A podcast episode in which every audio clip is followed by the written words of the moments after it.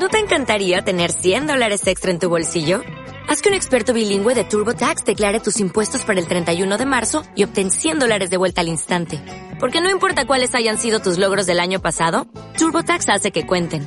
Obtén 100 dólares de vuelta y tus impuestos con 100% de precisión. Solo con Intuit TurboTax. Debes declarar para el 31 de marzo. Crédito solo aplicable al costo de la presentación federal con TurboTax Full Service. Oferta sujeta a cambios o cancelación en cualquier momento. El de Dan Gilal. No. La linterna de. Diógenes, Diógenes, Diógenes, Diógenes, Diógenes, Diógenes. Diógenes, Diógenes,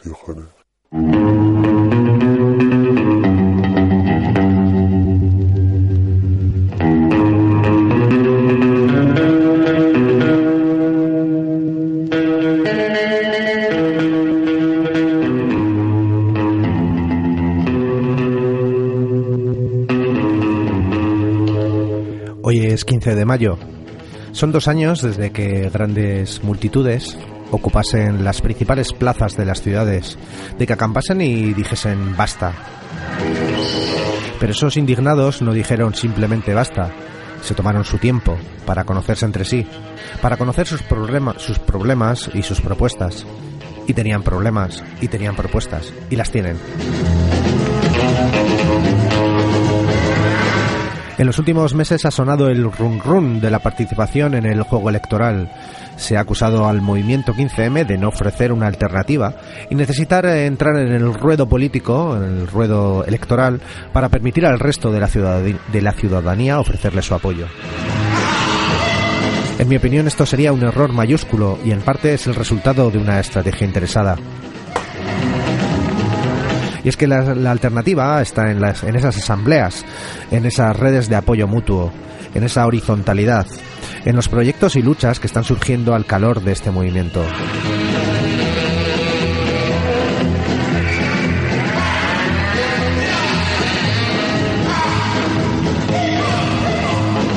Y si uno de los lemas es la participación, la ciudadanía no puede esperar que se presente un grupo a las elecciones con unas propuestas para votarlas. Lo que tiene que hacer es participar en las discusiones, en las redes, fortalecer o crear nuevas asambleas, nuevos grupos. Por mucho que le interese a algunos, la revolución no pasa por las urnas. Soy el profesor Arcadio y esto es la linterna de Diógenes. Vamos con los contenidos.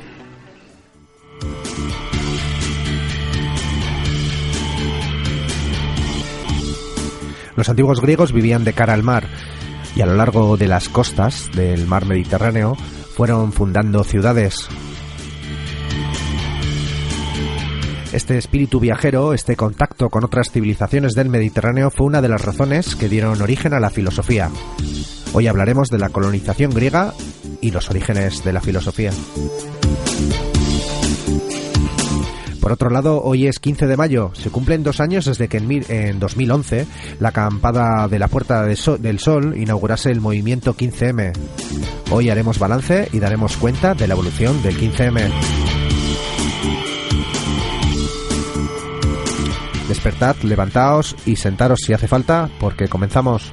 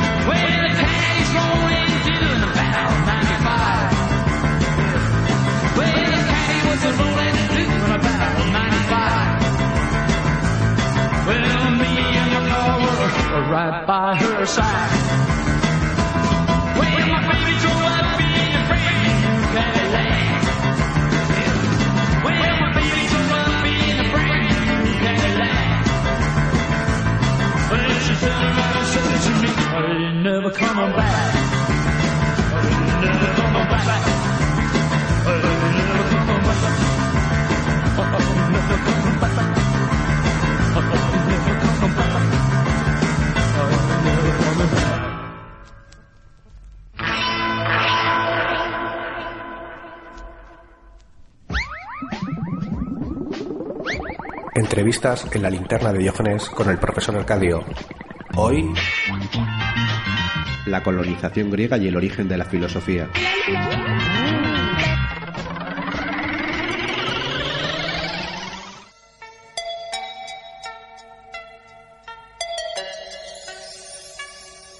Los griegos antiguos fueron un pueblo orientado al mar.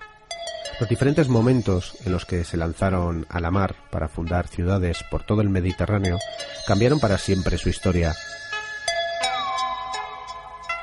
Establecieron colonias en la península ibérica, en el norte de África, en Sicilia, en Italia y en las costas occidentales de Asia.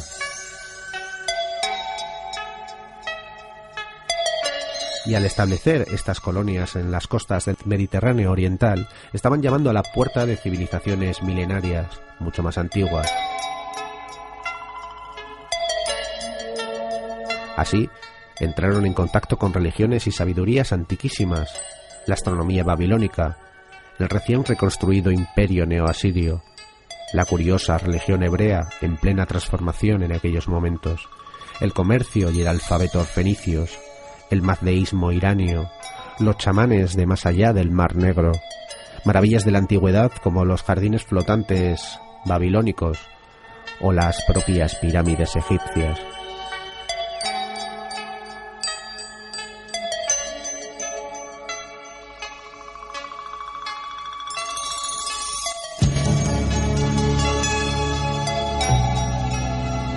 Contacto con la riqueza cultural de las antiguas civilizaciones del creciente fértil, es poco probable imaginarse el llamado milagro griego que les llevó a ser la cuna de los saberes y las artes de la civilización occidental.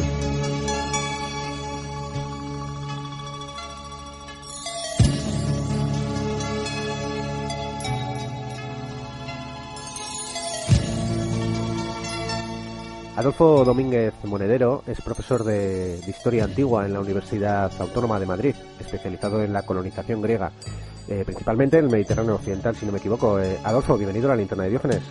Eh, muchas gracias, buenas tardes.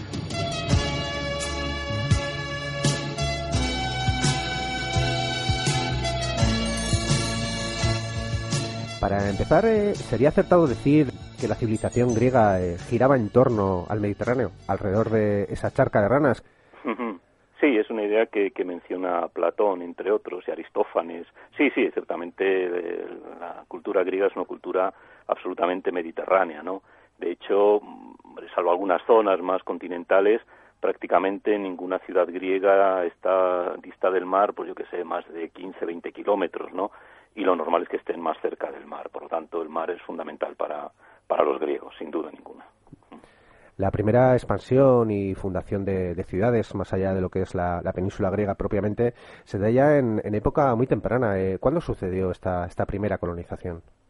Bueno, eh, hay varios momentos, ¿no? Es decir, cuando se habla muchas veces de primera colonización, eh, suele referirse a un proceso mm, que a mí me gusta más llamar emigración, más que colonización, ¿no?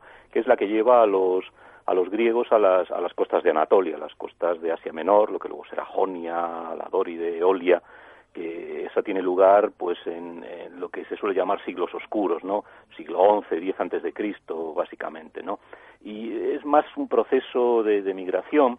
Lo que pasa es que, bueno, luego los griegos mm, posteriores, que son de los que tenemos datos, pues interpretan ese proceso, ¿no? Como, como, eh, como si fuera una colonización parecida a la que surge a partir del siglo VIII, ¿no? Entonces, bueno, los autores antiguos, los griegos, que tampoco tienen eh, nuestra manera de ver las cosas, de alguna manera eh, equi- equiparan esos distintos movimientos, ¿no? Nosotros hoy día preferimos llamar a esta primera eh, colonización, preferimos llamarla la emigración jonia. Que, que tendría, tendría que ver un poco con precisamente con la llegada de los dorios, ¿no? A, a la península Mm. O- Bueno, hoy día mm, ya somos muy pocos los que creemos que los dorios llegan.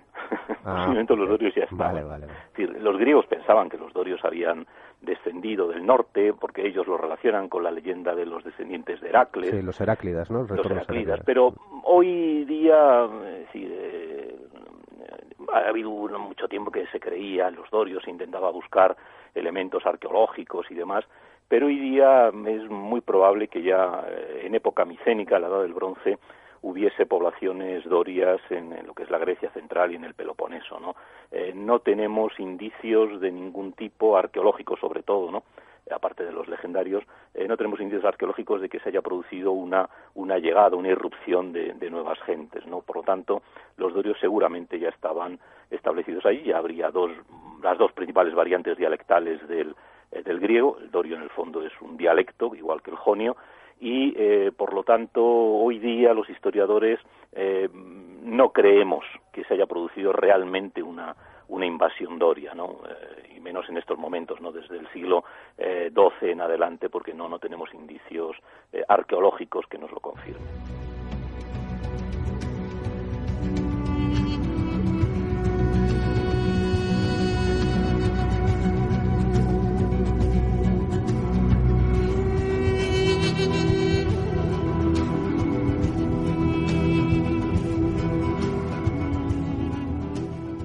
Sobre la segunda colonización está quizás con, con más datos, al menos escritos, ¿no? Principalmente pues está Herodoto, ¿no? Y otros. Sí, sí, sí. Eh, sí. ¿En qué contexto surge esa segunda colonización? Eh, la primera, la, la, la que tiene lugar en el siglo XI, en el siglo X, eh, la verdad es que tenemos muy, muy pocos datos. Eh, seguramente son varios factores, ¿no? Cuando cae el mundo micénico, cuando desaparece el mundo micénico, en un proceso complejo, eh, pues eh, evidentemente hay un periodo de interrupción, o quizá más que de interrupción, de, eh, de, disminución de, los contactos navales, pero como decíamos antes, el mundo griego no puede prescindir del mar, ¿no? Entonces, eh, la época micénica había sido una época de un gran florecimiento de la navegación, los micénicos navegan muchísimo, llegan hasta el Mediterráneo central, quizá incluso a la península ibérica, y en los, el siglo, no, no llega a un siglo siguiente, pues esto disminuye, ¿no? Pero como digo, los griegos eh, inmediatamente empiezan a, a- volcarse otra vez al mar, ¿no? Y buscan, pues, una zona que ya habían conocido en época micénica, que es la zona de Asia Menor. Eh, allí hay materias primas, allí hay zonas agrícolas, allí hay una serie de, de intereses, de rutas de comunicación, y poco a poco los griegos van moviéndose al otro lado del Egeo, ¿no? Es decir, eh, la causa en último término es el mar, ¿no? La- las oportunidades que abre el mar. Hay que pensar también, ¿no? Eh, tradiciones eh, de, de lo que podemos llamar piratería. La piratería es siempre muy, muy subjetiva, ¿no? Es decir, uno nunca se define como pirata, el pirata siempre es el otro. Eh, si yo saqueo una, eh, un territorio, yo no soy pirata, soy pues, un honrado guerrero Sí. que, que, que obtiene botín. Me ve como pirata el otro, ¿no? Esto también es importante, ¿no?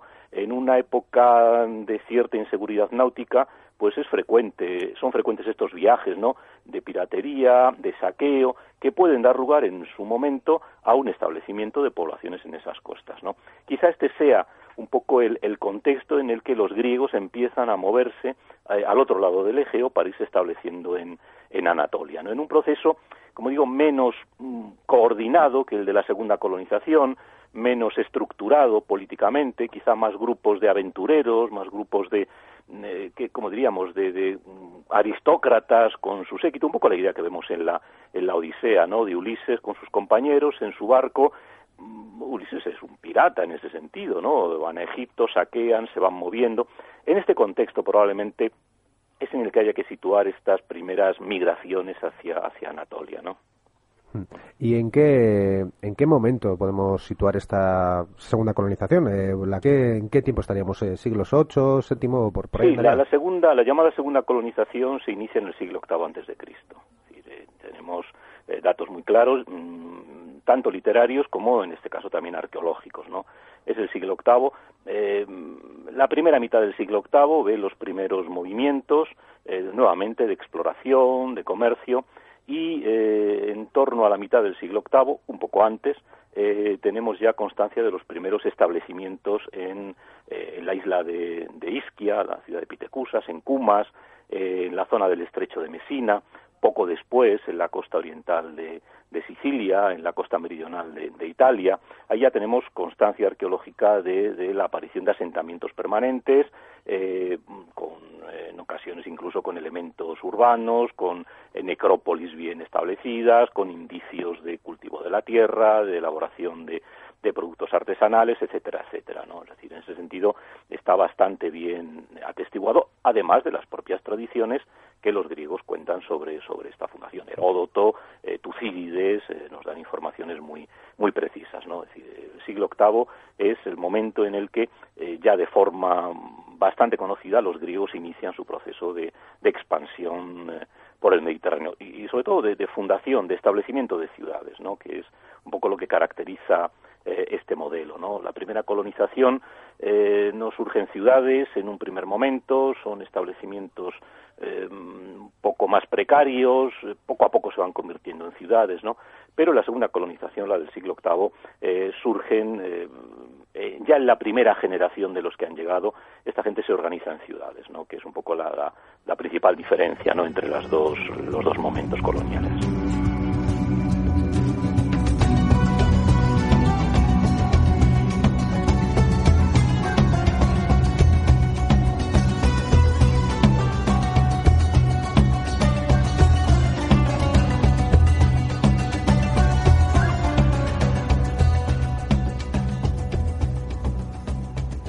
¿Cuál era el, el modelo, el, este proceso, modelo típico ¿no? de, de fundación de, de, ciudades? Pues, bueno, eh, de alguna manera cada ciudad es distinta, es decir, cada una tiene su proceso, pero eh, ciertamente sí podemos establecer algunos, algunos elementos comunes. ¿no? Eh, todas las ciudades, todas las, vamos a llamarlas colonias, es una palabra que a mí no me gusta utilizar. Hay un debate ahora eh, entre los investigadores sobre la palabra colonia porque es un concepto, por un lado latino, claro, romano, y por otro lado moderno, ¿no? Eh, pero bueno, no vamos a inventar palabras, ¿no? Es decir, algunos, algunos colegas, ya, digo, tenemos muchos debates, algunos colegas sugieren utilizar la palabra apoiquización, en griego, lo que llamamos colonia, los griegos lo llaman apoiquía. Pero bueno, es un poco absurdo inventar nuevas palabras, ¿no? Hablamos de colonias, pero teniendo en cuenta que no significa lo mismo que, que nuestras colonias, ¿no? Bueno, una colonia necesita un fundador, eh, un individuo que dirija al grupo, que una vez que se instalan eh, realice, por supuesto, las ceremonias religiosas, eso es fundamental, que eh, reparta la tierra, que diga por dónde va la muralla, eh, de alguna forma que, eh, que establezca el marco físico y el marco político y el marco jurídico de la, de la nueva ciudad. Una colonia necesita un oráculo, es decir, que los dioses den la aprobación a esa, a esa fundación. Y normalmente es el propio fundador el que pide el oráculo o el que recibe el oráculo, ¿no? Y necesita, claro, una población, necesita los colonos que eh, proceden de la metrópolis. La palabra metrópolis, que nosotros usamos también de, de manera eh, distinta a los griegos, la palabra metrópolis sí que es precisa, significa la ciudad madre, literalmente, ¿no? Entonces necesita unos colonos a los que hay que seleccionar de distintos procedimientos, a veces de forma eh, compulsoria, es decir, algunos son obligados a colonizar, en otras ocasiones se forma el grupo eh, por motivos más, eh, digamos, más, más, más discursivos, más normales, eh, y necesita eh, toda una serie de elementos simbólicos, el fuego sagrado de, de la metrópolis, eh, un poco eh, la continuidad de cultos, el, los mismos calendarios, las mismas festividades, es decir, hay toda una serie de elementos eh, materiales e inmateriales que caracterizan a estas, a estas colonias, ¿no? Y eso mm, todas lo tienen. ¿eh? Yo digo, aunque hay diferencias eh, entre unas y otras, todo esto que, digo lo tienen todas ellas. Y una vez fundada esta, estas colonias fundadas, eh, ¿cuál era su relación respecto a la metrópolis? ¿Os dependían de ella o tenían cierta autonomía? Pues no, efectivamente. Y es, esa es una de las principales diferencias entre nuestro concepto de colonia y mm, cuando hablamos de colonias griegas. ¿no? Hoy entendemos la colonia como una dependencia. ¿no? Eh, las colonias griegas son ciudades independientes. No tienen ninguna dependencia política de su metrópolis. Pueden tener relaciones, normalmente las relaciones entre colonia y metrópolis son, son buenas. Eh, es un poco la relación, los griegos incluso lo interpretan así, la relación entre una madre y sus hijos. Eh, la colonia eh, puede disponer de la metrópolis cuando tenga problemas, y conocemos muchos casos, ¿no? Eh, la colonia tiene problemas, incluso colonias, qué sé yo, estoy pensando en colonias como, eh, como, como Siracusa, que se convertirá en una ciudad eh, importantísima, pues en determinados momentos de su historia, cuando tenga problemas, va a recurrir a su metrópolis, que es Corinto. Y Corinto va a ayudarla, ayuda militar, ayuda política, es decir, hay una, una interacción eh, tremenda entre colonia y metrópolis, pero partiendo siempre de la independencia política. Es esa es la gran diferencia. Por eso decía, es engañoso utilizar eh, la palabra colonia para referirnos al mundo griego, ¿no? Porque en nuestro concepto moderno hay una connotación de dependencia que en el mundo griego no existía. Es verdad que luego hay, eh, a partir de época clásica, a partir del siglo V, algunas ciudades fundan colonias ya dependientes, ya como elementos más de tipo imperial. Imperial. Pero las colonias del siglo VIII y del siglo VII son ciudades absolutamente independientes. Eh, son eh, ciudades exactamente igual de, de libres e independientes que sus metrópolis, ¿no? Supongo que ya, ya existiría comercio y contacto con otros pueblos antes del establecimiento de estas colonias rodeadas por el Mediterráneo. Sin embargo, el hecho de lanzarse al mar para fundar nuevas ciudades en las costas mediterráneas supongo que también intensificaría cualitativamente los contactos y las mutuas influencias. Estoy pensando en, en la adopción y modificación del alfabeto fenicio, ¿no? Eh, que no sé si ocurre precisamente por estas fechas. ¿Le debe algo Homero Eh, a la colonización griega? Eh, Sí, bueno, eh, la adaptación de- del alfabeto fenicio, el alfabeto semítico noroccidental, es anterior a lo que es la colonización. Tiene que ver, naturalmente, con todos estos momentos previos a los que hemos aludido antes, ¿no? Probablemente la adaptación tenga lugar, hay muchas teorías y mucho debate, eh, probablemente tiene lugar en, la segunda mitad del siglo IX antes de Cristo, eh, antes de que se funden colonias. Pero en esos momentos los griegos, eh, sobre todo los griegos de Eubea, que es donde hoy se suele situar el origen del alfabeto griego, también hay debates al respecto y los propios autores antiguos no se ponen de acuerdo, pero hoy día eh, solemos aceptar a, la isla de Eubea como el lugar en el que se produce la adaptación. La isla de Eubea es una de las que antes inician eh, las navegaciones hacia Oriente, entran antes en contacto con los fenicios, dan lugar seguramente a comunidades mixtas, a comunidades bilingües, que son las que explican el proceso de aparición del, del alfabeto. ¿no? Es decir, por lo tanto, el alfabeto tiene que ver con la apertura al Mediterráneo, con el inicio del comercio y de los contactos, naturalmente, con los, con los fenicios, pero es un poco anterior a, lo que sería el inicio de la colonización, si entendemos como colonización el establecimiento de, de ciudades, ¿no? De hecho, la colonia más antigua que conocemos, en Pitecusas, la que hablábamos antes, pues es donde han aparecido algunos, no los más antiguos, pero sí algunos de los testimonios más antiguos del alfabeto griego. Lo cual quiere decir que estas gentes que emigran ya llevaban consigo el, el alfabeto griego y ya lo utilizan en estos, en estos ámbitos coloniales, claro, naturalmente.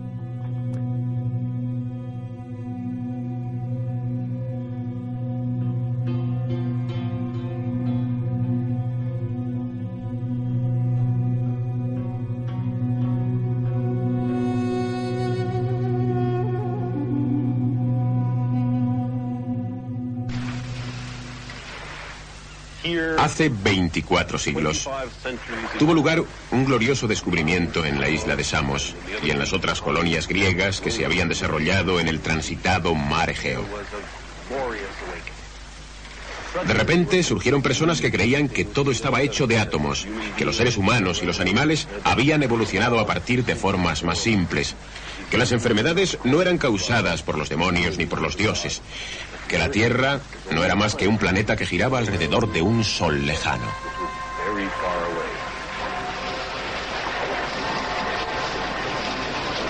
Esta revolución sacó al cosmos del caos. En el siglo VI Cristo se desarrolló aquí una idea, una de las más grandes ideas de la raza humana. Se mantenía que el universo era conocible. ¿Por qué? Porque había un orden, porque hay reglas en la naturaleza que permiten descubrir sus secretos. La naturaleza no era del todo imprevisible. Había leyes que incluso ella tenía que obedecer.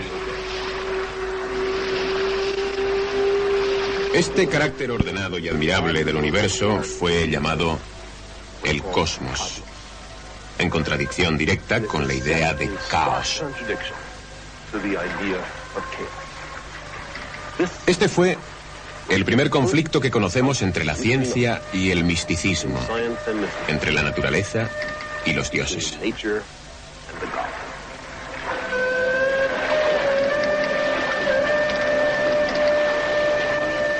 Pero ¿por qué aquí?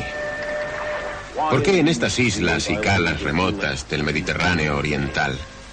¿Por qué no en las grandes ciudades de la India, Egipto, Babilonia, China o Centroamérica? Porque todas esas ciudades estaban en el centro de antiguos imperios. Tenían sus formas fijas y estaban cerradas a ideas nuevas. Aquí, en Jonia, había una gran cantidad de islas y ciudades recién colonizadas. El aislamiento, aunque no sea total, propicia la diversidad. Ninguna concentración de poder aislada podía forzar a la conformidad. La libre investigación se hizo posible. Estaba más allá de las fronteras de los imperios. Los mercaderes, turistas y navegantes de África, Asia y Europa se reunían en los puertos de la Jónica para intercambiar mercancías, leyendas e ideas. Hubo un fuerte e impetuoso intercambio de tradiciones, prejuicios, idiomas y dioses.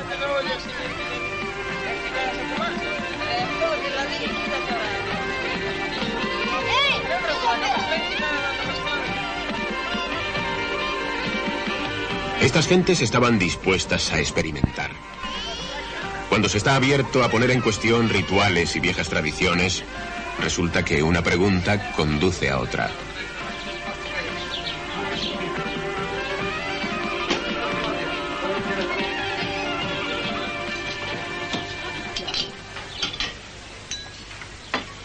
¿Qué se puede hacer cuando se está enfrentado a varios dioses diferentes que reclaman el mismo territorio? El Marduk de los babilonios y el Zeus de los griegos estaban ambos considerados como el rey de los dioses y el señor de los cielos.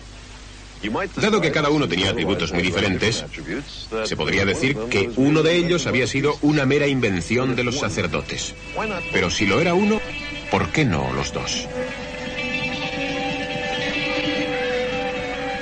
De forma que aquí fue donde surgió la gran idea.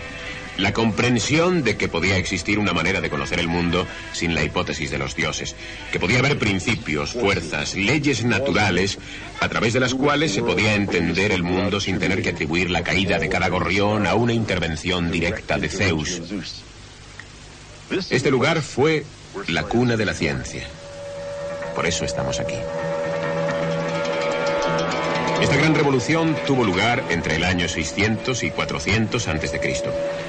Fue lograda por las mismas gentes prácticas y productivas que hacían funcionar a la sociedad. El poder político estaba en manos de los mercaderes que promocionaban la tecnología de la que dependía su prosperidad. Los pioneros de la ciencia fueron los mercaderes, los artesanos y sus descendientes.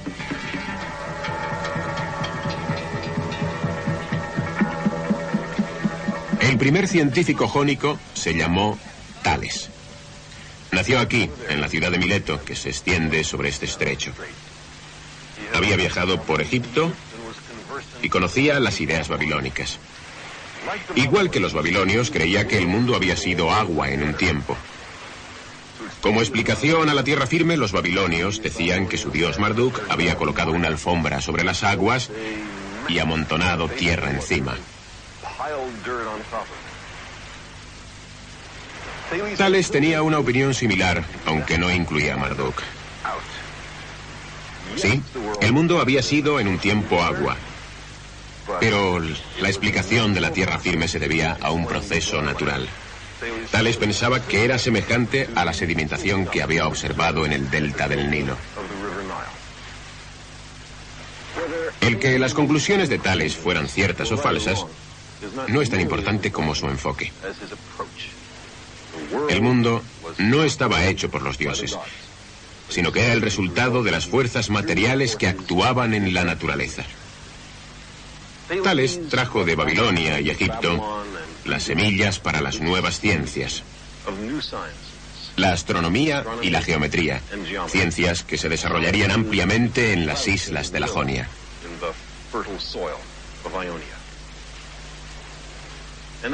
Anaximandro de Mileto, nacido también aquí, era amigo y colega de Tales, y uno de los primeros hombres en llegar a realizar un experimento. Examinando la sombra producida por un palo vertical, podía determinar con exactitud la duración del año y la duración de las estaciones. Durante siglos, los hombres habían usado los palos para golpearse y tirarse los unos a otros. Anaximandro utilizó los palos para medir el tiempo.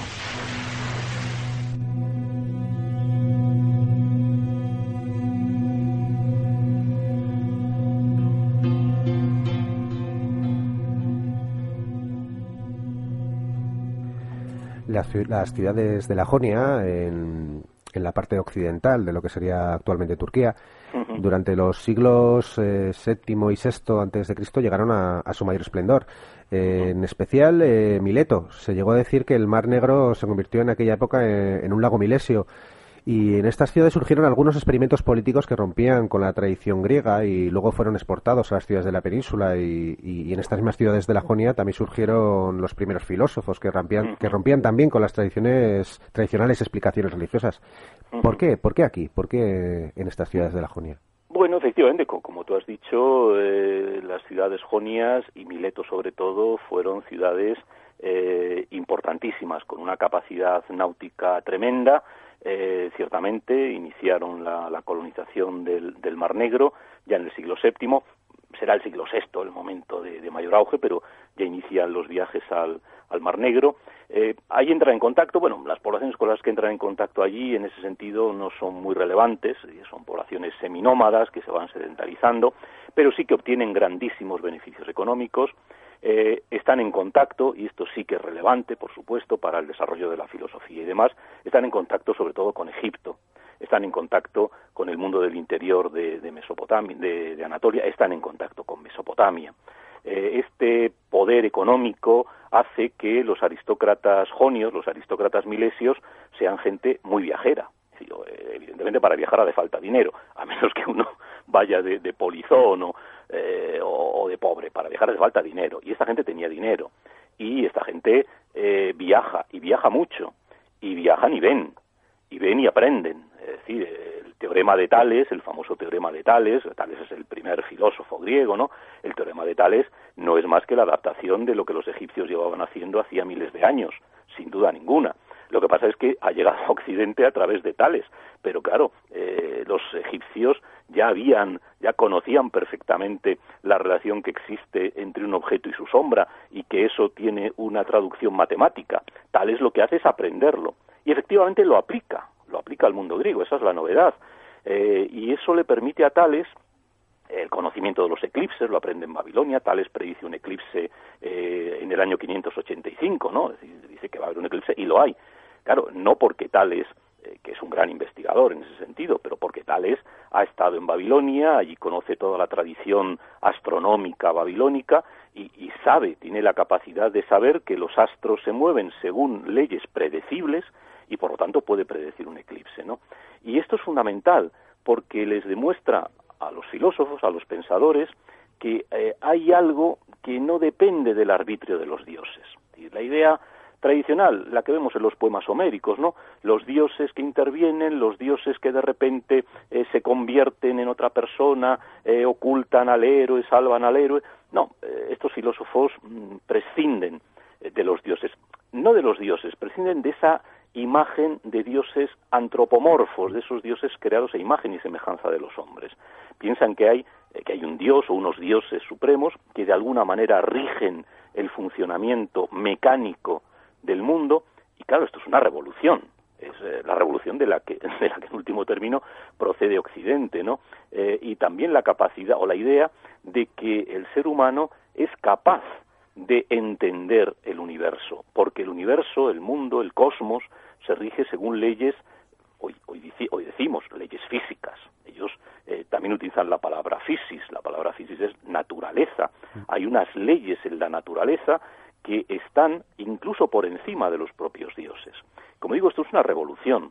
Pero claro, esto lo, permite eh, eh, la apertura de esta gente a todo el mundo, eh, digamos, más desarrollado, al mundo egipcio, al mundo babilonio, al mundo asirio, al mundo anatolio, con una tradición milenaria de la que los griegos carecen, y de alguna forma los griegos, los filósofos tales, Anaxímenes, Anaximandro, hacen esta, esta síntesis, ¿no? Y sobre todo la aplican al conocimiento eh, del mundo. Eh, y eso es lo verdaderamente revolucionario, el, acabar con esta idea fatalista de que los dioses eh, gobiernan eh, arbitrariamente el mundo y convertir a, a los dioses en una especie de motor, pero que no interviene, porque el mundo se rige por leyes físicas, por leyes que se pueden observar. El sol sale todos los días por un sitio distinto, como sabemos, porque el sol eh, según las estaciones y según las fases del año va saliendo por sitios distintos, pero es predecible por dónde va a salir el sol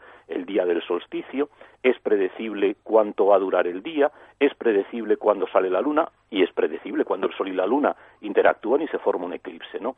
Por lo tanto, eso les, les confirma a ellos en lo acertado de, de sus teorías, ¿no? Y, y, es, claro, el inicio, de, en cierto modo, del humanismo, en el sentido de que el ser humano es capaz de entender por vez primera el, el, mundo, ¿no? Y como digo, esto es revolucionario porque rompe con la tradición de pensamiento religioso, de pensamiento mítico que hasta entonces había predominado. Y supongo que la, la razón de que esto sucediese precisamente en, en colonias eh, relativamente alejadas ¿no? de estas metrópolis, precisamente por, por las diferencias que podría haber, ¿no? Es Atenas se, se ha llevado mucha fama, pero por lo que tengo entendido era una sociedad muy religiosa, ¿no? Y, uh -huh. y al estar, eh, digamos, separados de, de, estas metrópolis, también tenían oportunidad de, de, romper quizás con ciertas de estas tradiciones o unas tradiciones menos estrictas. ¿Podría ir un poco por ahí la cosa?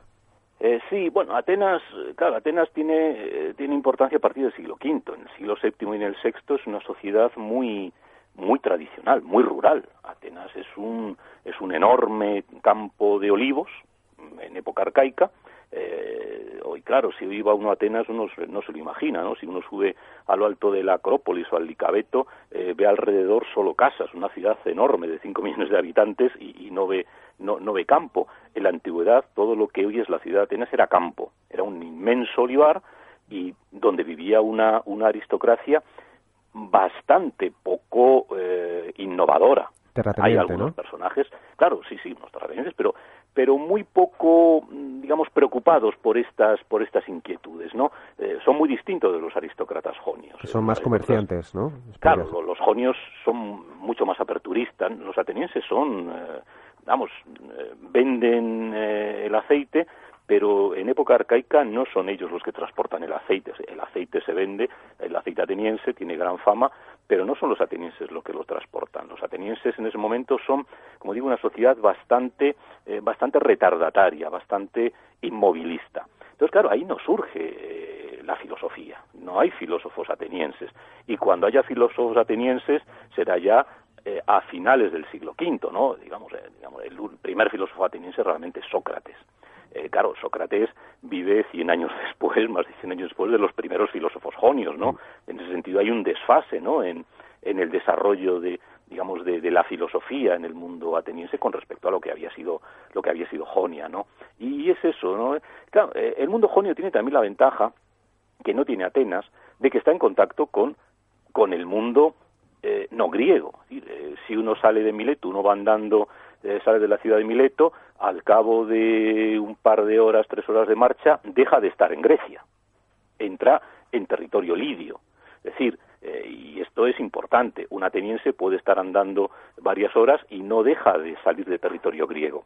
Cambia de ciudad, evidentemente, abandona su ciudad, pero se encuentra con Beocia al norte, se encuentra con Megara al oeste, mundo griego. Pero un milesio, un efesio, un foceo, en cuanto que salieran del territorio de su ciudad, entraban en territorio no griego. Eh, un territorio no griego muy importante, el mundo anatolio, eh, aunque políticamente en el siglo VII no sea un mundo eh, tan vistoso como había sido el mundo hitita, ¿no? Del segundo milenio, es un mundo muy interesante. Hay una tradición eh, cultural enorme, hay ciudades impresionantes como, como Sardis, ¿no? la capital de, de los lidios, con una riqueza fastuosa, con una serie de contactos. Desde Sardis partía el gran camino que en época persa llevaba llevaba hasta hasta hasta Susa y hasta Persépolis, ¿no? Es decir, el gran camino real. que estamos yendo hasta. Irán. Claro. Entonces, quiero decir, este mundo está a, a- a- a la salida de, de la puerta de, de Mileto. Cuando abandonas el territorio de Mileto, entras en otro ambiente. Y esto influye enormemente, claro, en la percepción y en la perspectiva de, de los jonios.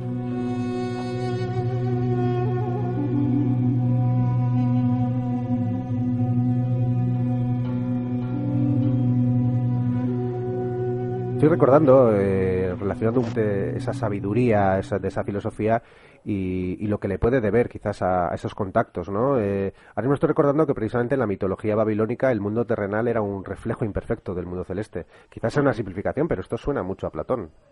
Sí, sí, evidentemente, claro. Sí, de todas estas ideas platónicas, eh, con esta idea, claro, el mito de la caverna famoso, ¿no? Claro, es decir, el, claro, Platón es otro modelo distinto de, filósofo, ¿no? Es decir, claro que tiene la, la herencia, ¿no? De, de la filosofía, de la filosofía jonia, pero los filósofos jonios eran, eh, yo creo que más optimistas, ¿no? Por lo que decíamos antes, ellos se consideraban capaces de entender el mundo.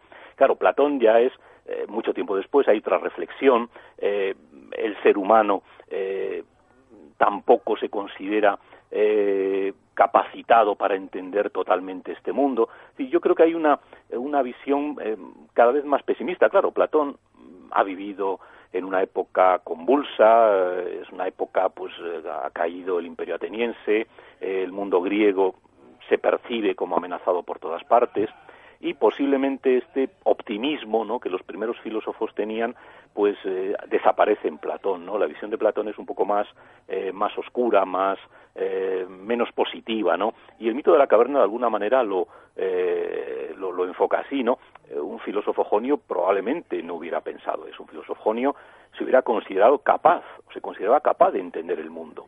Platón piensa que el ser humano solo accede a una imagen más o menos borrosa del mundo real, del mundo eh, ideal, del mundo divino. Eso tiene también lecturas políticas, evidentemente. Hay que procurar que el mundo político eh, se adecue a un determinado orden, que por supuesto es un orden absolutamente, eh, vamos a llamarlo así, conservador.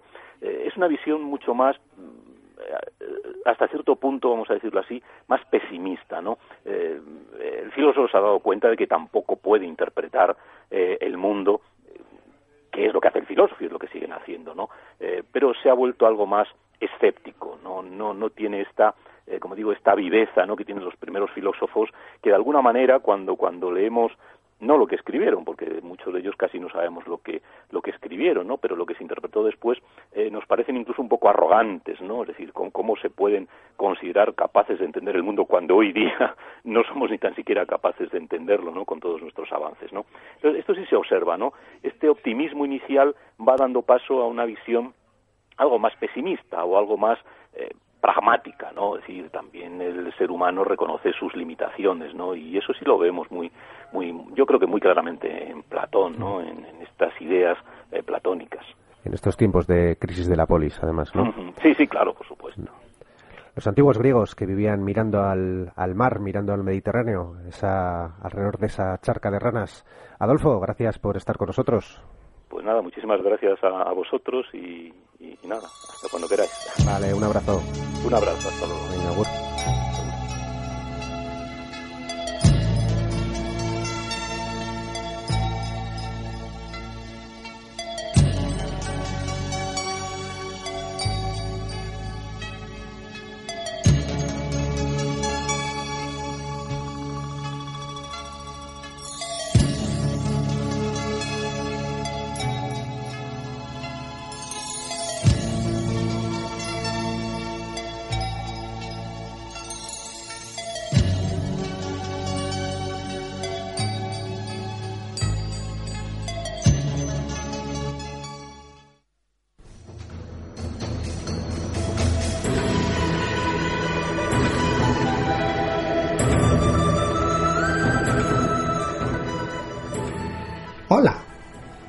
Soy Lao Tse, el inventor del taoísmo. Todo lo que sé lo aprendí escuchando al profesor Alcadio. Os prometo que si escucháis la linterna de Diógenes, seréis más felices. ¿Vamos? ¿Sed felices?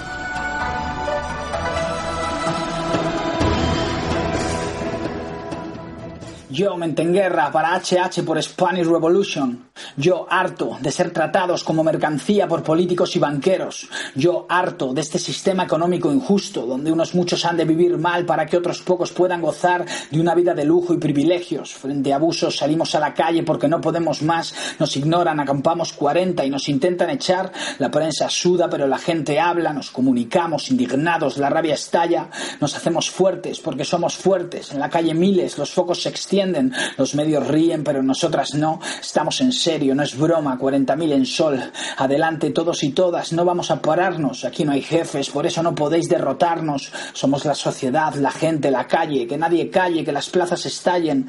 Y así fue, y mandaron a las fuerzas. Acampada Barcelona significa resistencia. Derramamos sangre, esperanza, valor, lágrimas, entusiasmo, y no tenemos miedo, no. Todo que ganar, nada que perder, improvisando el 15M como este, mi freestyle, joder, aprendiendo sobre la marcha a darle fuerza a nuestra voz, asambleas en los barrios, somos mucho más que dos. Nadie dijo fuera fácil y está claro que no. Buscamos la manera de que este gran paso se convierta en dos, pero hay una cosa innegable, aunque esté lejos la victoria, y es que pase lo que pase, estamos viviendo, construyendo historia. Yo, Mentenguerra, viva nuestra voz y viva la dignidad, cabrones.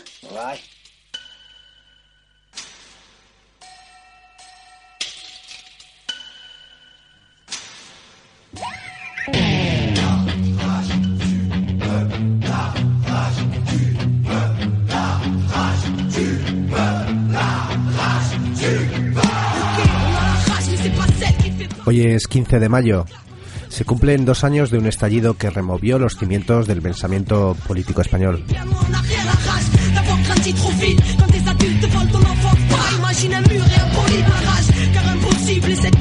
Un estallido al que se le pueden poner muchos adjetivos, en ocasiones no especialmente complementarios. Estallido ciudadanista, indignado, de regeneración democrática, antisistema, anticapitalista.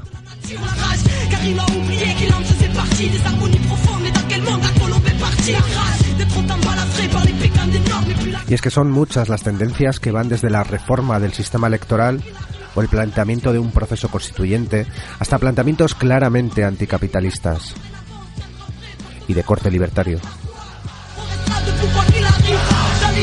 Desde posicionamientos de ciudadano insatisfecho, estafado o engañado, hasta planteamientos realmente subversivos con el sistema imperante.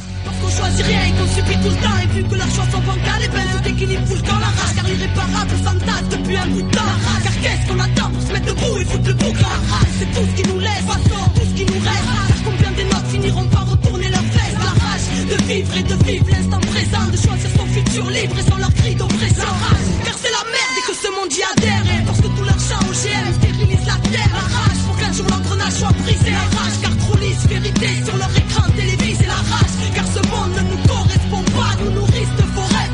Los dos años no han pasado en vano y las discusiones no han sido pocas.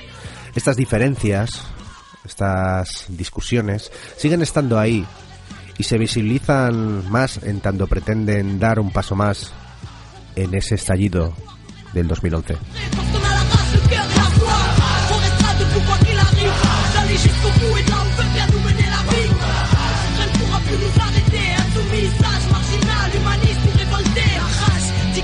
Faire en sorte que ça bouge. D'un Chirac, d'un Sharon, d'un Tony Blair ou d'un Bush. La rage car ce monde voit rouge. Mais de crise, Y mientras los políticos que se autoproclaman de izquierdas piden pacto social, reivindican el modelo de los partidos, los sindicatos institucionales, hacen su papel y dicen que la solución parte del diálogo. Y pregunto yo, ¿cuándo estos sindicatos borraron de su diccionario la lucha de clases? Ahora sorprende, pero hace tiempo que estaba en las mentes de quienes las pasan putas para comprar detergente. Mi sueldo baja que baja, los precios sube que sube y los cuatro hijos de puta que gobiernan en su nube. No llegan becas, pero siempre hay facturas. La fractura de una sociedad entre pueblo y alturas. Nos tenían bajo control, pero se les pasó un detalle. Internet prendió la mecha de lo que estalló en las calles. Un 15M como pudo ser en junio. El afán de cambiar cosas y la indignación unió. Cayó el diluvio y hubo terror en los despachos. No solo somos borrachos que mezclan bellota y rubio. Tenemos mente, corazón y valores. Ellos cuatro lameculos que nombraron asesores ahora tienen acampadas en plazas. de- Todo empezó en ese 15 de mayo de 2011. Luego llegó la opción de dar uso a las porras sin saber que la razón por la fuerza ya no se borra. Todo empezó con la consciencia, con la toma de consciencia de, de esta idea que cantan en esta canción, la idea de que no nos representan. Estado, diputados, imputados, disputando las migajas del votante. Cárcel no, mejor dadme un bate y ponlos delante. Y no, es que no puede ser así, no, no nos representan, cambiaremos su destino. Y no, no podemos seguir así, continuemos lo que el 15 de mayo nació en Madrid. Y no, es que no puede ser así, no, no nos representan, cambiaremos su destino. Y no, no podemos seguir así, continuemos lo que el 15 de mayo nació en Madrid. Soy un indignado más de los que no se callan. No se confundan, las ideas no se ensayan. Hip pone la voz a la generación del mini. Los que se dejan los huevos currando por pagas mini. Luego diréis que solo somos 5 o 6, ¿veis? No comprendéis, por eso no lo pararéis. Por eso todo lo que hacéis es mirar vuestro beneficio. No ven parados saltando desde edificios. La tele nos dice que es época de bonanza, pero yo no veo igual esa balanza. El pueblo quiere venganza. Ellos siguen con su danza para dormir las conciencias. ¿Verdad esperanza? Tenedlo claro, si nos tomas por idiotas, es posible que mañana veas como el país explota. Ha habido menos presupuesto para coches oficiales, menos impuestos para los que menos ganen. Pregunta a un pensionista cómo llega a fin de mes. Pregúntale a un autónomo que es baja por estrés. Pregúntate si sabes gobernar y vete fuera. 2011, el año del borrón y cuenta nueva. Versos perfectos, da el soporte DJ Gen, me puso el beat, Lon MC puso la Puede parecer poco, pero esto inició un cambio en las mentalidades, un cambio en las ideas eh, y sobre todo una idea. La idea de que no se puede permanecer pasivo, la idea de que uno no puede dedicarse solo a sus asuntos, de la idea de cambio de la pasividad a la actividad. La idea de que la política la hacemos todos y todas. No podemos seguir así, continuemos lo que el 15 de mayo nació Madrid.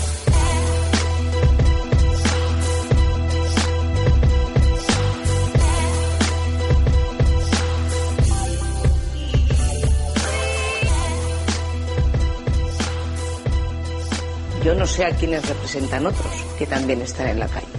Pero efectivamente, si quieren representar a un grupo de población y a unos intereses determinados, o mejor dicho, a una forma de ver la sociedad y de estar en la sociedad, deberían participar del juego de la representación.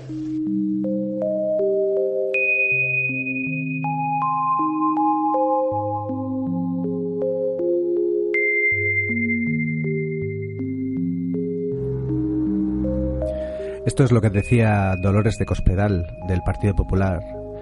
A sabiendas que participar eh, en el juego de los partidos y las elecciones anularía realmente cualquier cambio relevante, pues el, mo- el movimiento 15M se integraría en el sistema, pero eso no va a pasar.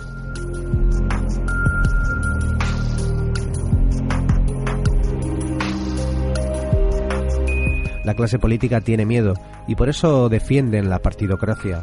Nunca temieron la abstención en tiempos electorales, cuando era pasiva. La no participación del juego electoral de forma activa, sin la renuncia a participar en la política, eso es otra cosa.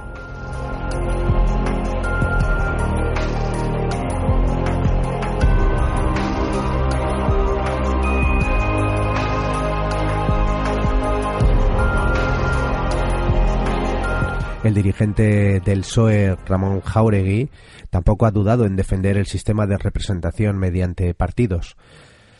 En sus propias palabras, él, él mismo decía, a veces me asusta el planteamiento alternativo a la democracia que se da en algunos movimientos sociales. No hay alternativa a la democracia representativa. No hay una democracia directa o asamblearia mejor. Esto decía el dirigente de, experimentado dirigente del Partido Socialista Obrero Español, Ramón Jauregui. Pero de decir que Ramón, te equivocas.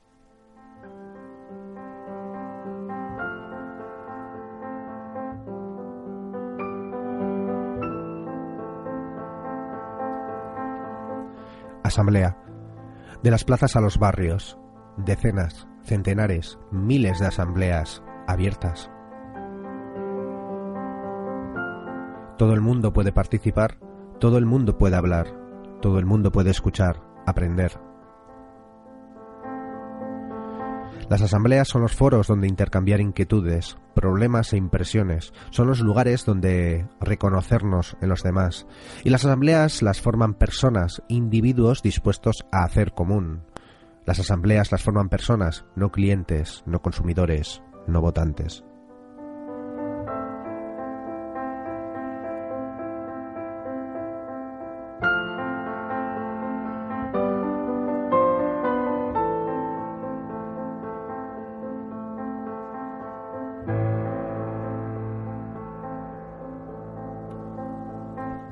Apoyo mutuo.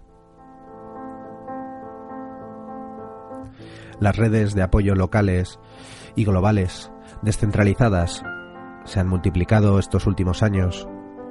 Redes de apoyo que han servido para evitar cientos de desahucios, para hacer visible lo invisible, apoyo a las marchas obreras, a las marchas mineras, redes de apoyo para crear cooperativas, grupos de consumo, el autoempleo, redes de apoyo para coordinarse, para ayudarse.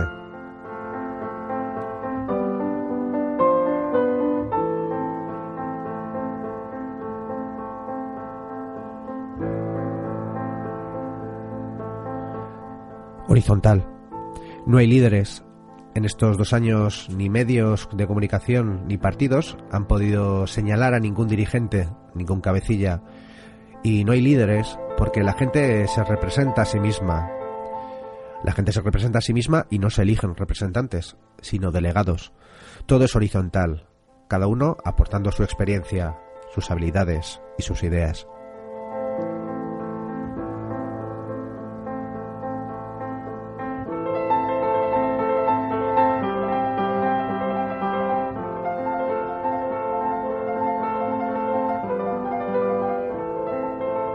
Autogestión, cada asamblea, cada plataforma se coordina con el resto, pero es independiente, es autónoma, de lo local a lo global. No hay ni puede haber imposiciones externas. La gente que forma una asamblea es soberana de sí misma y responsable de sus decisiones, tomadas en común, sin ningún tipo de institucionalización.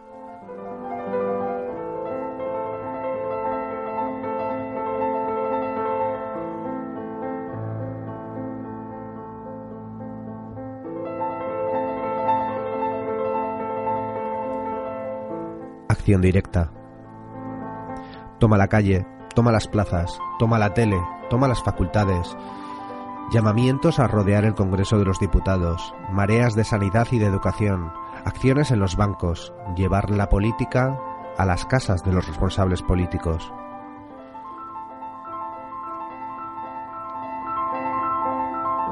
En definitiva, si una revolución debe empezar por un cambio en las mentalidades, ese cambio se está dando.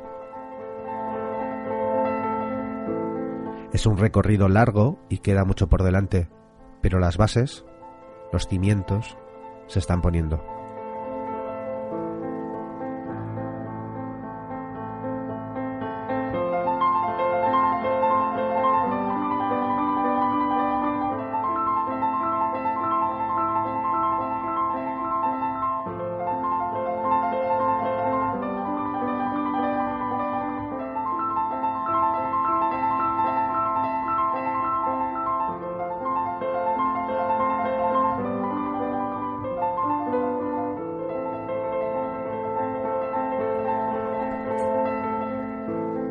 Este es el modelo alternativo que no ve el, experimentado dirigente del PSOE, Ramón Jauregui, el modelo del asamblearismo, la horizontalidad, el apoyo mutuo y la autogestión.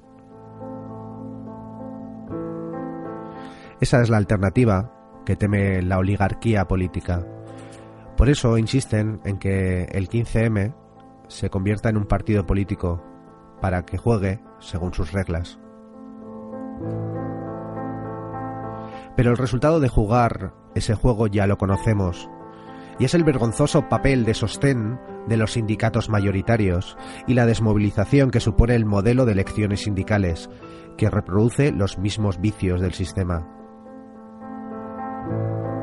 También conocemos ya el recorrido de los partidos llamados de izquierda, que dedican más tiempo al mantenimiento de las formas, al cálculo electoral, que al verdadero trabajo de base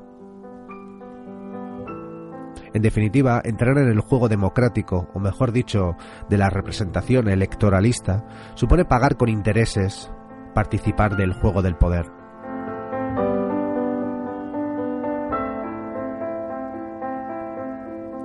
Pero no solo desde la clase política bipartidista se han hecho llamamientos a que el 15M entre en el juego, pues en las últimas fechas he podido encontrarme con no pocos artículos de analistas políticos, sociólogos o militantes de la llamada izquierda tradicional, en los que se ensaltan los principios y los logros del movimiento o los movimientos sociales surgidos a partir de esa ocupación de las plazas en mayo de 2011, para luego destacar que el siguiente paso lógico es entrar en el ruedo político.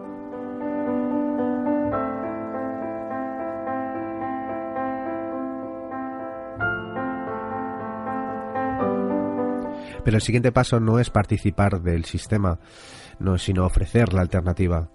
Y los pri- principios están ya ahí, y los repito. Asamblearismo, horizontalidad, apoyo mutuo, autonomía, autogestión y la acción directa. Los siguientes pasos no implican convertirse en representantes políticos, como dijo una socióloga, para permitir con sus votos, que con sus votos una buena parte de la ciudadanía simpatizante con el 15M pueda participar del movimiento y apoyarlo. Así es como lo describía esta socióloga. Los siguientes pasos los tiene que dar esa ciudadanía que simpatiza o está de acuerdo con las reivindicaciones del 15M. La- los siguientes pasos, como iba diciendo, son implicarse, participar, y no mediante el voto, sino mediante la acción, mediante la discusión, romper esa apatía o esa indignación de taberna y convertirla en activismo.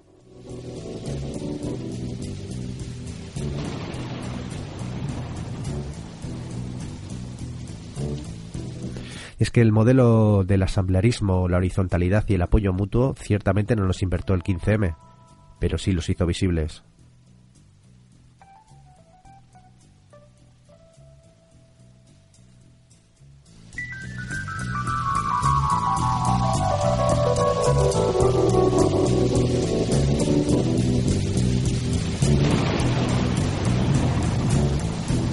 Modelo de asamblearismo, la horizontalidad y el apoyo mutuo, eh, el 15M los hizo visibles para una gran cantidad de la población.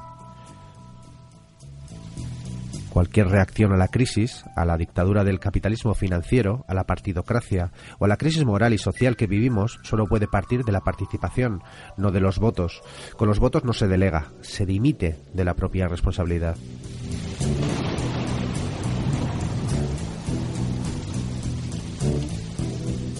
Mejor del 15M no es que haya mucha gente que les apoye y esté dispuesta a darles el voto. Lo mejor del 15M es que han llevado al espacio público formas de hacer, de sentir y de organizarse, en muchos casos eh, ya viejas, todo hay que decirlo, que ofrecen una alternativa al mundo que vivimos. Y lo hicieron gentes, en muchos casos, sin formación política militante. Y lo hicieron de forma natural.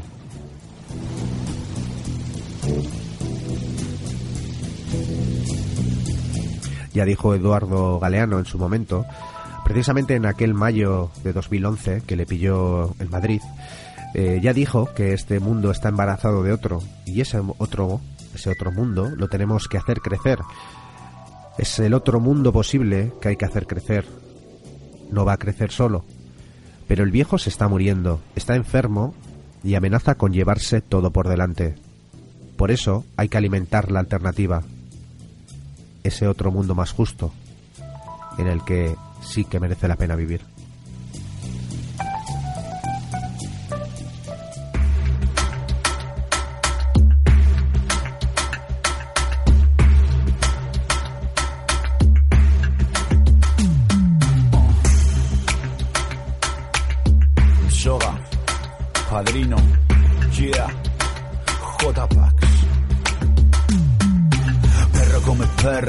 Perro come perro, mi pueblo fuma pueblo. Las plazas son templos, mi peña de ejemplo. Jugamos nuestras bazas, somos la amenaza.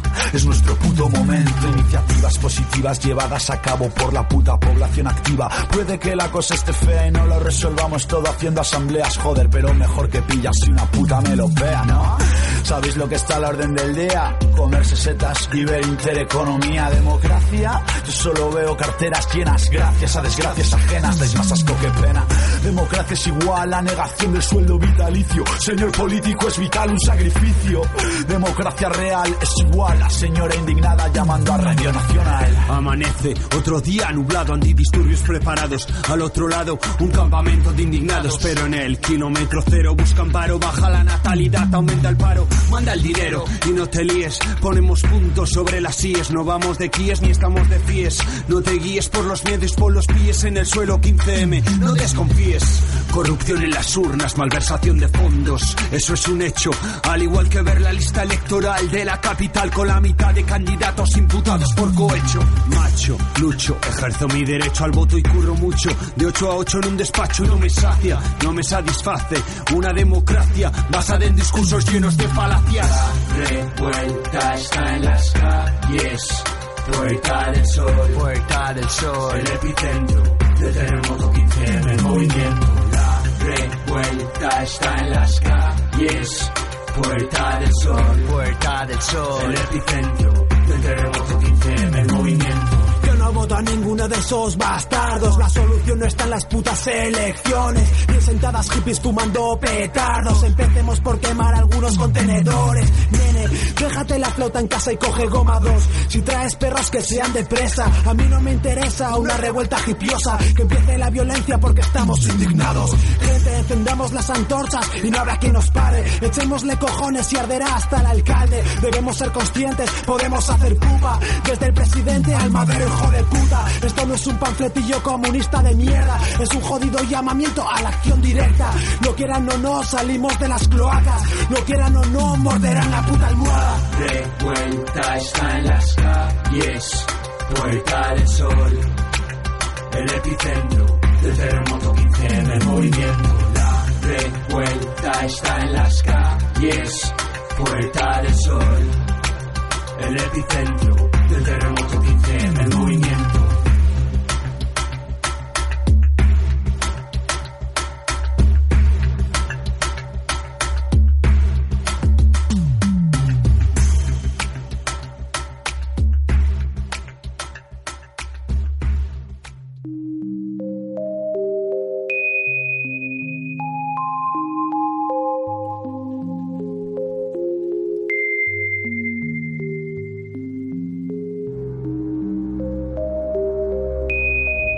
El llamado movimiento 15M, el movimiento 15 de mayo, ciertamente ha perdido visibilidad, en el sentido de que las manifestaciones no son tan masivas, lo que ha conllevado un menor espacio en las portadas de los medios de comunicación.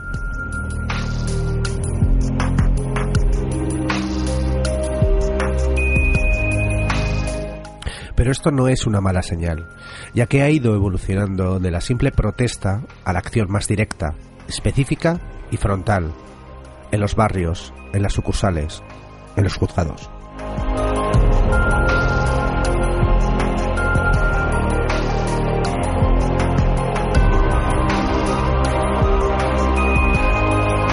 Y el número de acciones obliga a la atomización, la descentralización, a una agenda continuada de acciones y a la especialización en grupos autónomos. Por otro lado, aunque las grandes plazas se vacíen, lo hacen para llenar los barrios, para perder visibilidad en los medios de comunicación, pero ganarla en el entorno cercano del ciudadano, del vecino, del compañero.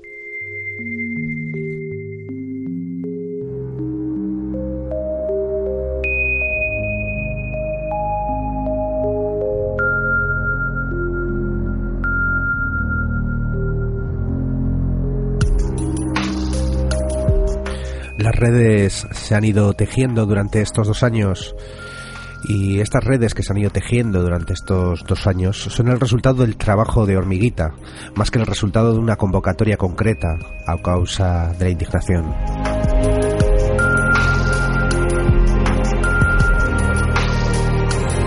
El movimiento 15M o los que vengan tienen mucho trabajo por delante, Hacia dónde irá no se puede saber, pero mientras mantengan esas bases de asamblearismo, apoyo mutuo, horizontalidad y autonomía, irá creciendo y arrebatando el espacio político al parlamentarismo burgués.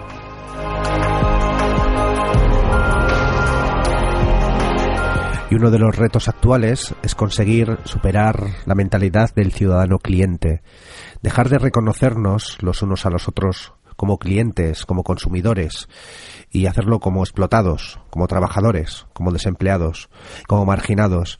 Y ese cambio se está dando, reconociéndose cada vez más, reconociendo cada vez más en el sistema capitalista el gran enemigo que hay que derribar, la lucha de clases está cambiando de símbolos, de métodos, pero sigue siendo lucha de clases. La colère. Como dice en esta canción Kenia Arcana, esta canción titulada Indignados, la calle se subleva para hacer temblar la máquina. Indignados, vamos. El humano se ha levantado mundialmente y sin partido. Indignado, levántate. Anónimo, en vuestras ciudades, bajo vuestras ventanas somos miles. Árabe, árabe fue la primavera que marcará la historia. Hacker anónimo que hace temblar el poder. La Grecia antigua puede estar orgullosa de su descendencia, luchando con coraje contra sus medidas de austeridad. Indignados abrazan por el globo. Por todas partes han escuchado la llamada de la Puerta del Sol. Como un reguero de polva, de pólvora, se propaga la revuelta, porque más allá de nuestras fronteras nos hemos reconocido en el otro.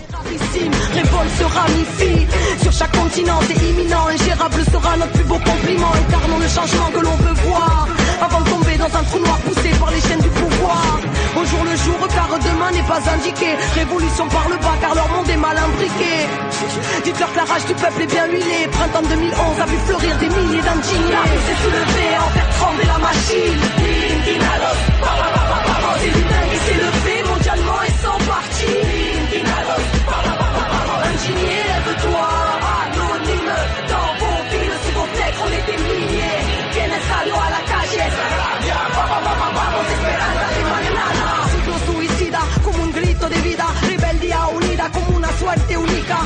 Última batalla, como podemos olvidar? Hay sangre en lágrimas, sino desde ahorita. El humano salió, el puño levantado, indignados, unidos con los pueblos de todos lados. Viejo mundo, adiós, no es que un sueño, pero lo que llega si asustamos a los dueños. Porque somos juntos más allá de la frontera. Levántate, levántate. El mismo corazón para todos los hijos de la tierra. Levántate, levántate. Los verdugos mataron la paz, olvidaron la fuerza del amor. Acá los pueblos tienen la rabia. Pueblos unidos, vamos, vamos, vamos. La rue s'est soulevée en faire trembler la machine. Indignados, vamos, vamos, vamos. C'est l'humain qui s'est levé mondialement et sans parti. Indignados, vamos, vamos, vamos. Indigné, lève-toi, anonyme. Dans vos villes, sous vos fenêtres, on est des milliers. A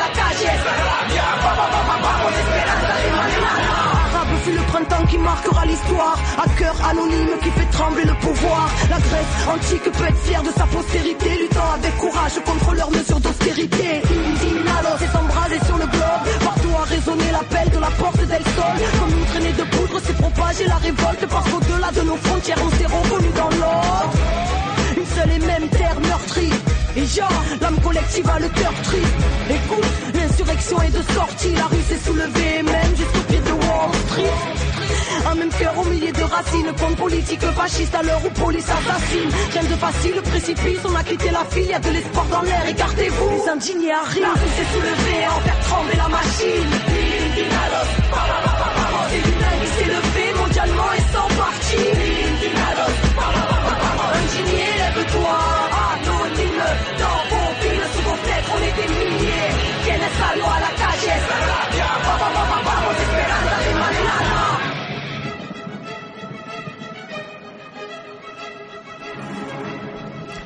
La lucha es como un círculo.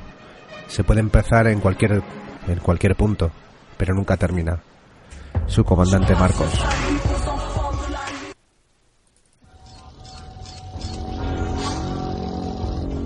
Hasta la semana que viene. Necesito tu ropa, tus botas y tu motocicleta.